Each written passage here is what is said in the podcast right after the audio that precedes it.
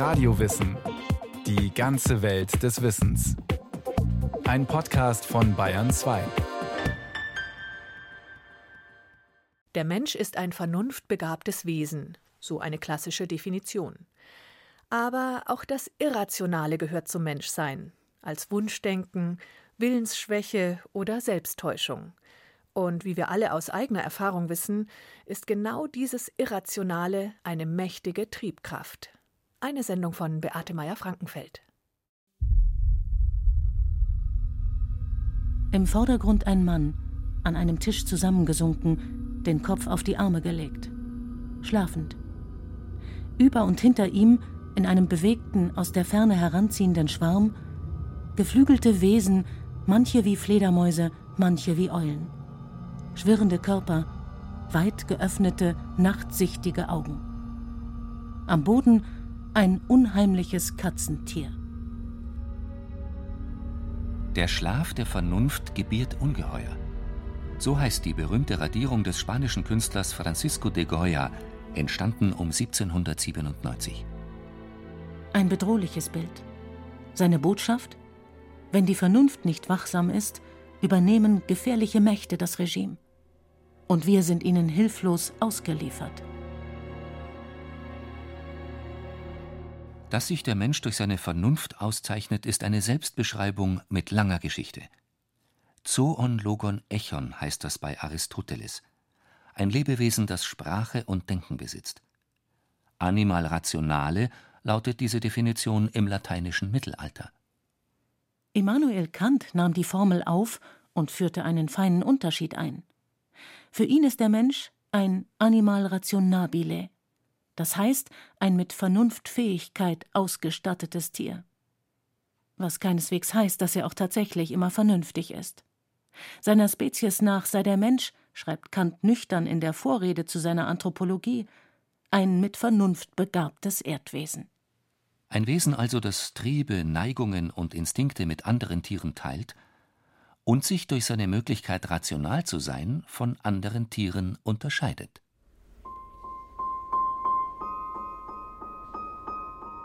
Aber vielleicht hat nicht nur der Mensch zwei Seiten, sondern auch die Vernunft selbst.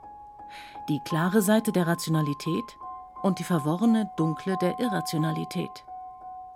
Und vielleicht liegt genau darin, eine besondere Herausforderung für das Denken. Judith Friederike Popp, Philosophin an der Hochschule für angewandte Wissenschaften Würzburg-Schweinfurt. Das Problem, was die Philosophie durchaus mit Irrationalität hat, hat auch etwas damit zu tun, dass die Philosophie eigentlich im Endeffekt nichts anderes als rationale Reflexion ist. Also wenn eine Philosophin oder ein Philosoph eine Rationalitätstheorie aufstellt, dann behandelt sie nicht nur den Begriff der Rationalität, sondern Rationalität ist gleichzeitig die Methode, mit der sie vorgeht. Das Irrationale ist ein Stachel im Fleisch der Philosophie, die das Geschäft der Rationalität betreiben will. Und schon im wörtlichen, in beiden Begriffen zeigt sich, das Irrationale heißt, wie es heißt, weil es sich nur relativ auf das Rationale überhaupt bestimmen lässt, als dessen Negation glaube, das entspricht auch unserem landläufigen Begriffsverständnis, äh, zu sagen, etwas ist rational, wenn es wohl begründet ist. Und umgekehrt natürlich, etwas ist irrational, wenn es nicht wohl begründet ist. Sagt Stefan Gosepat, Philosoph an der Freien Universität Berlin. Wohl begründet oder eben irrational können Meinungen, Handlungen, aber auch Emotionen sein. Ängste zum Beispiel. Wenn ein Kind sich vor Gespenstern unter seinem Bett fürchtet, gibt es dafür keinen sachlichen Grund. Wenn jemand Angst vor einem Unfall in einem Auto mit schadhaften Bremsen hat, sehr wohl. Dennoch lassen sich Gefühle nicht einfach dadurch verändern, dass man sich klar macht, was ihnen zugrunde liegt. Sie haben eine eigene Macht. So wie viele andere Kräfte und Eigenschaften in uns, denen mit Gründen nicht beizukommen ist. Inspiration, Kreativität, Leidenschaft, Lust, Seele lauter große Möglichkeiten des Menschen und nicht per se schon Verwandte der furchteinflößenden Schattenwesen auf Goyas Radierung.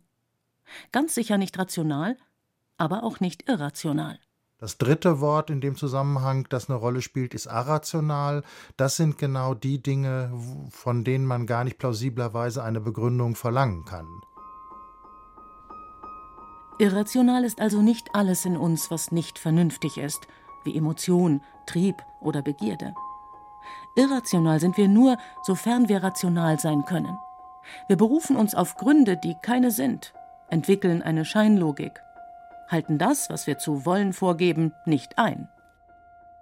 Es gibt eine theoretische und eine praktische Irrationalität. Die erste betrifft Meinungen, die zweite Handlungen.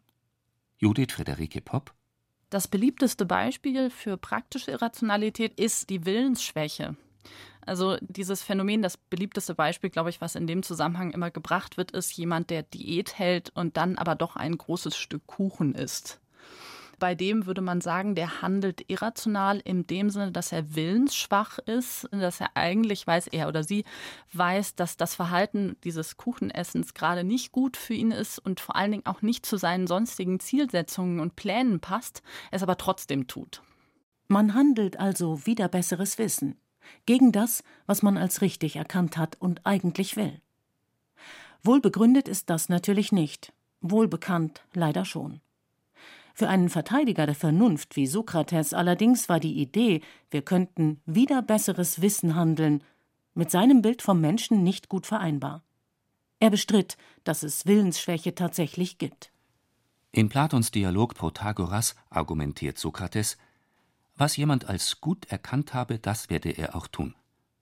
Nur kann es passieren, dass man Fehler bei der Erkenntnis des Guten macht, dass man die gegenwärtige Verlockung zu stark und spätere Folgen zu schwach gewichtet. Es kommt deshalb nur darauf an, sich genau vor Augen zu führen, worum es eigentlich geht, sich das ganze Bild anzusehen, die langfristigen Folgen nicht auszublenden. Für das Beispiel der Diät also den Kuchen, das Abnehmen und die Gesundheit. Es kommt auf das Wissen an. Dass damit Irrationalität als Willensschwäche aus der Welt wäre, ist eine vernunftoptimistische Annahme. Und auch mit dem Wissen ist es schließlich so eine Sache. Schon die Art, wie wir die Wirklichkeit wahrnehmen, kann davon beeinflusst sein, wie wir sie wahrnehmen wollen. Eine theoretische Spielart der Irrationalität, die man Selbsttäuschung oder Wunschdenken nennt. Stefan Gosepart welche Fälle wir uns angucken, ist häufig emotional gefärbt. Und deshalb kann es ganz schnell sein, dass bei der Ausdeutung der Evidenzen Wunschdenken eine Rolle spielt, positiv wie negativ. Also wir nehmen die Untreue des Partners nicht so richtig wahr, weil wir ihn eben lieben und an seine Treue glauben. Die Freundinnen oder Freundin stoßen einen in die Rippen und sagen, siehst du das denn nicht? Äh, achtest du denn nicht darauf? Und dann, ja, wieso, worauf soll ich denn schauen? ja, da hat man aus Wunschdenken, dass es nicht so sein möge, die Evidenzen nicht berücksichtigt.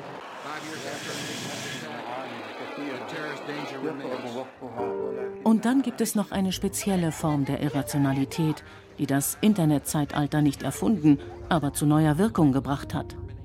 Eine, die selbst wo sie ihren Ausgang bei der Wirklichkeit nimmt und sich um eine Deutung dieser Wirklichkeit bemüht, auf sehr wackeligen Füßen steht. Verschwörungstheorien. Theorien zu sogenannten Chemtrails am Himmel etwa. Was man üblicherweise für unverdächtige Kondensstreifen von Flugzeugen hält, sind für diese Theorien Rückstände von Chemikalien. Diese wiederum werden angeblich gezielt von Regierungen versprüht, um die Bevölkerung zu kontrollieren oder sogar zu reduzieren. Als Belege gelten zum Beispiel Strontium, Barium und Aluminium in Wasser- und Schneeproben. Verschwörungstheorien, würde ich sagen, sind in den meisten Fällen ein ganz gutes Beispiel für ähm, einen Fall von theoretischer Irrationalität. Bei den meisten Verschwörungstheoretikern oder Theoretikerinnen stehen ja bestimmte Ängste, ganz grundlegende Ängste oder auch Bedürfnisse dahinter, vielleicht auch sowas wie Geltungsbedürfnisse. Und die lassen sich in ihrem Versuch, Wissen über unsere Existenz und über die Beschaffenheit der Welt äh, auszubilden, genau von diesen Neigungen, Ängsten und Wünschen leiten und landen dann bei sowas wie Verschwörungstheorien. Irrationalität muss nicht unmittelbar nach Gefühlsausbruch aussehen, sondern kann der Rationalität auf den ersten Blick sehr ähneln. Auch sie will offene Fragen beantworten. Sie arbeitet mit scheinbar logischen Folgerungen und bemüht sich, Widersprüche auszuräumen. Verschwörungstheorien zeichnen sich gerade dadurch aus, dass sie für alles, für jedes Detail eines Phänomens eine schlüssige Erklärung liefern. Nichts bleibt offen, alles wird durcherklärt. Doch es ist eben diese festgezurrte Schlüssigkeit, die stutzig machen sollte. Denn eigentlich ist gerade die Vernunft immer bereit, die Lücken in ihren Begründungen zu benennen, denn nur so wird die Korrektur von Irrtümern möglich. Die Wissenschaft zum Beispiel formuliert ihre Erkenntnisse immer nur vorläufig, bis der bessere Beweis erbracht oder die überzeugendere Theorie formuliert ist. Die Vernunft ist also vorsichtiger als die Unvernunft. Und vermutlich ist es genau das, was Irrationalität gefährlich machen kann. Aber was ist denn eigentlich vernünftig und was irrational? Kann es verschiedene Arten von guten Gründen geben? Stefan Gosepat. Wenn ich zum Beispiel mein Feld als Bauer bestellen will und wer braucht jetzt irgendwie Vorhersagen darüber, äh, wie die Ernte im nächsten Jahr sein wird und wie das Wetter im nächsten Jahr sein wird, kann ich natürlich einen Mythos berufen oder ich kann einen bestimmten Tanz aufführen und denken, deshalb wird es im nächsten Frühjahr regnen. Und dann gibt es dagegen den wissenschaftlichen Standard, der sagt, so läuft das nicht. Es gibt hier irgendwie Wetterprognosen, die sind natürlich auch nicht besonders gut, aber das ist das Beste, was wir haben. Und wie vergleicht man die beiden? Ja, indem man natürlich jetzt einfach guckt, was passiert im nächsten äh, Frühjahr und mit einer gewissen Regelmäßigkeit. Und dann kann man eben an der Tatsache, was ich eigentlich erreichen will mit diesem Überzeugungssystem, überprüfen, welches Überzeugungssystem letztendlich zum größeren Erfolg führt. Es spricht einiges dafür, dass für den Zweck des Ackerbaus die genaue Wetterbeobachtung tatsächlich die rationalere Wahl ist. Interessant ist aber, wenn man jeweils andere Zwecke der Begründungssysteme Mythos und Wissenschaft angibt, kann sich auch eine andere Rationalität ergeben. Man könnte zum Beispiel sagen, der Mythos, zu dessen Ritualen der Wettertanz gehört, hat den größeren Zweck, Trost zu spenden, dem Leben einen Sinn zu geben, indem er uns etwas über die Entstehung der Welt oder die Existenz nach dem Tod erzählt. Und relativ auf diesen Zweck könnte es dann durchaus rational sein, an den Mythos zu glauben. Das bedeutet, was irrational ist, lässt sich manchmal nur relativ auf ein Bezugssystem von Überzeugungen sagen. Folglich gäbe es auch ganz unterschiedliche Rationalitäten. Und was mir als irrational erscheint, könnte einfach eine dieser anderen mir fremden Rationalitäten sein – eine Kritik des Irrationalen würde damit schwierig. Ihr bliebe nur die Willensschwäche zu beanstanden, die sich schließlich nicht einmal an ihre eigenen Ziele und Zwecke hält. Ein unbefriedigendes Zwischenergebnis, das die Ungeheuer, die Francisco de Goya über dem Schlaf der Vernunft aufsteigen sah, zur menschlichen Schwäche der Inkonsequenz verkleinern würde. Aber ist der Schlaf der Vernunft, ist Irrationalität nicht doch etwas anderes? Und Rationalität nicht doch klarer zu definieren? Eine bekannte Definition, die die Vieldeutigkeit unterschiedlicher Rationalitäten aus dem Weg räumen soll, lautet Rational ist jener Mensch, der zum eigenen Vorteil handelt. Und noch klarer wird es, wenn dieser eigene Vorteil schlicht als kühl kalkulierter wirtschaftlicher Eigennutz gelten soll. Dann wäre der Homo economicus der rationale Akteur schlechthin. Das ist eine Grundannahme vieler Wirtschaftstheorien, die der indisch-britische Ökonom und Nobelpreisträger Amartya Sen wiederholt kritisiert hat. Gar nicht unbedingt moralisch, sondern in ihrer Plausibilität. Schon 1977 bezeichnete Sen die eigentümlich konstruierte Figur des reinen Homo economicus als rational fool, als rationalen Narren und 2007 erklärte er in seinem Buch Identitätsfalle noch einmal warum. Unsere Identitäten sind vielfältig, so Amartya Sens Hauptthese. Wir können Gläubige und Wissenschaftler, Naturliebhaber und Freunde schneller Autos, Familienmenschen und beruflich ehrgeizig sein. Das eine schließt das andere nicht aus. Vielleicht sind wir mal mehr dieses und mal mehr jenes. Wir folgen also zum Beispiel mal eher der Logik der Karriereplanung mal dem Wunsch nach Geborgenheit. Und wer auf die Fragen Was soll ich tun und was dient am ehesten meinem Interesse niemals verschiedene Antworten geben kann, ist nach Amartya Sen eben ein rationaler Narr. Was auch bedeutet, unterschiedliche Rationalitäten finden sich nicht nur in verschiedenen Begründungssystemen wie Religion oder Wissenschaft, zu denen wir entweder gehören oder nicht gehören. Sie können sich sogar im Einzelnen finden. Die Frage stellt sich also noch einmal. Kann man diese verschiedenen Bezugsrahmen selbst auf ihre Rationalität überprüfen und damit Irrationalität eben doch substanziell kritisieren?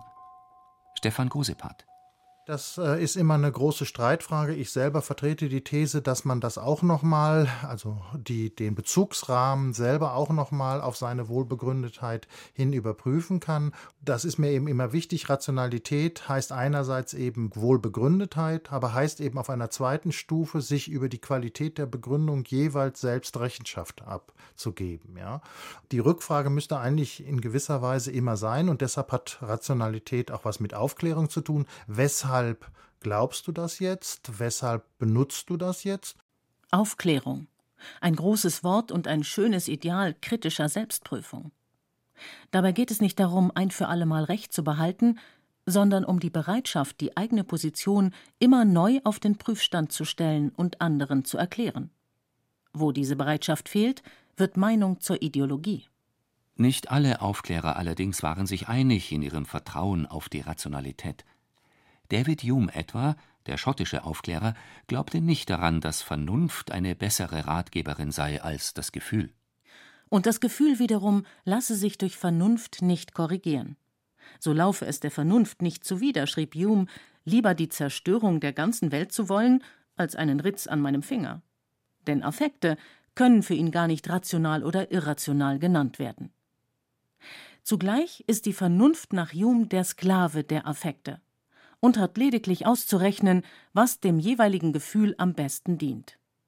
Folglich muss es in Fragen der Moral darum gehen, das moralisch richtige Gefühl zu entwickeln, ein Gefühl für das Richtige zu erlernen. Ganz anders Immanuel Kant, der große Empathiker der Vernunft. Er hätte sie niemals als Sklave des Gefühls betrachtet, sondern unbedingt als Herrin im Haus sehen wollen. Besonders wenn es um Gut und Böse geht. Was moralisch richtig ist, ist für Kant sehr wohl eine Frage der Vernunft. Mehr noch, das Moralische ist das Vernünftige. Die starke These im Streitpunkt mit Kant wäre, ob man rational sein kann und trotzdem unmoralisch. Ja? Also kann es einen rationalen Hitler geben. Ja? Kantianer werden da ganz schwindlig, wenn die sowas hören, weil für die sofort der Begriff der Vernunft immer mit einschließt, dass man eben den kategorischen Imperativ akzeptiert und das heißt, dass man, ob etwas wohlbegründet ist oder nicht, immer aus der Perspektive aller Betroffenen beurteilt. Und umgekehrt? Wenn das Vernünftige moralisch ist, ist das Irrationale dann unmoralisch? Judith Friederike Popp für eine Moralphilosophie, die versucht zu begründen, warum wir Menschen moralisch sein sollten, ist es natürlich eine attraktive Position zu sagen, ja, wenn man nur lang genug und gründlich genug nachdenkt und rational im eigenen Interesse auch handelt, dann kommt man am Ende bei der Moral raus. Und das ist natürlich eine sehr attraktive Position.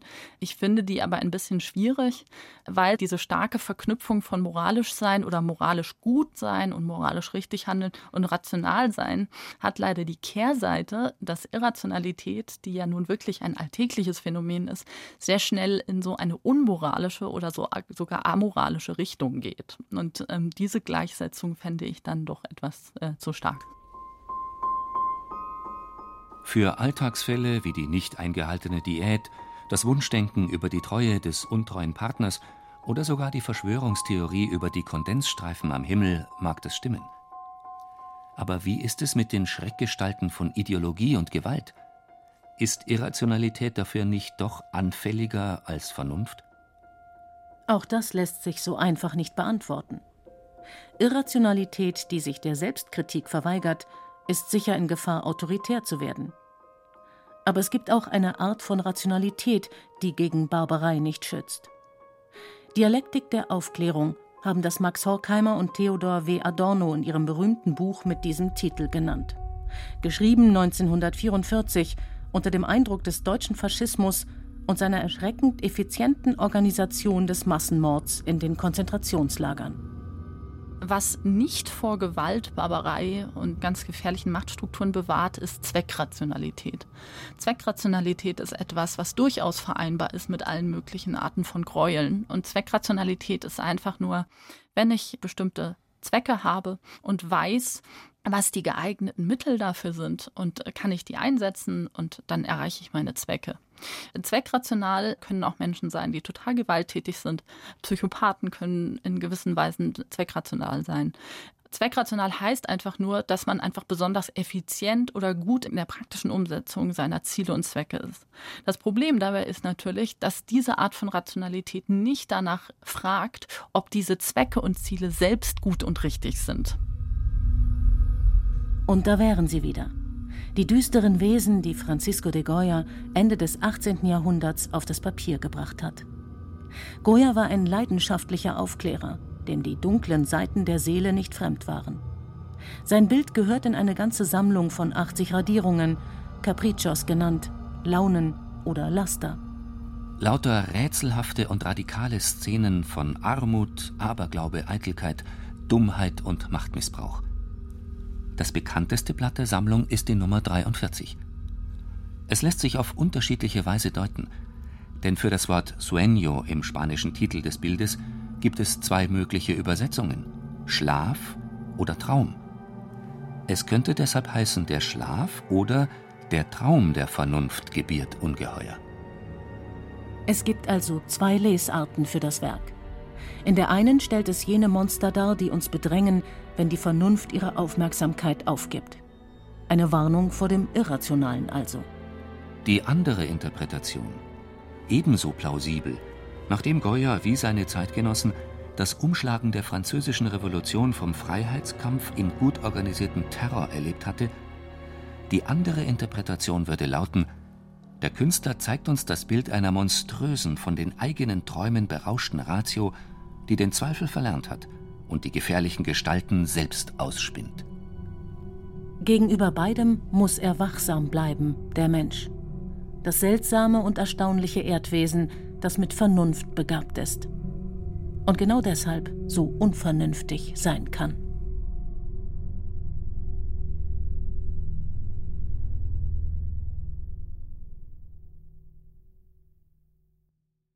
Das war Radio Wissen ein Podcast von Bayern 2. Autorin dieser Folge Beate Meyer-Frankenfeld. Regie führte Irene Schuck. Es sprachen Katja Amberger und Friedrich Schloffer. Technik Roland Böhm. Redaktion Bernhard Kastner. Wenn Sie keine Folge mehr verpassen wollen, abonnieren Sie Radio Wissen unter bayern2.de slash podcast und überall, wo es Podcasts gibt.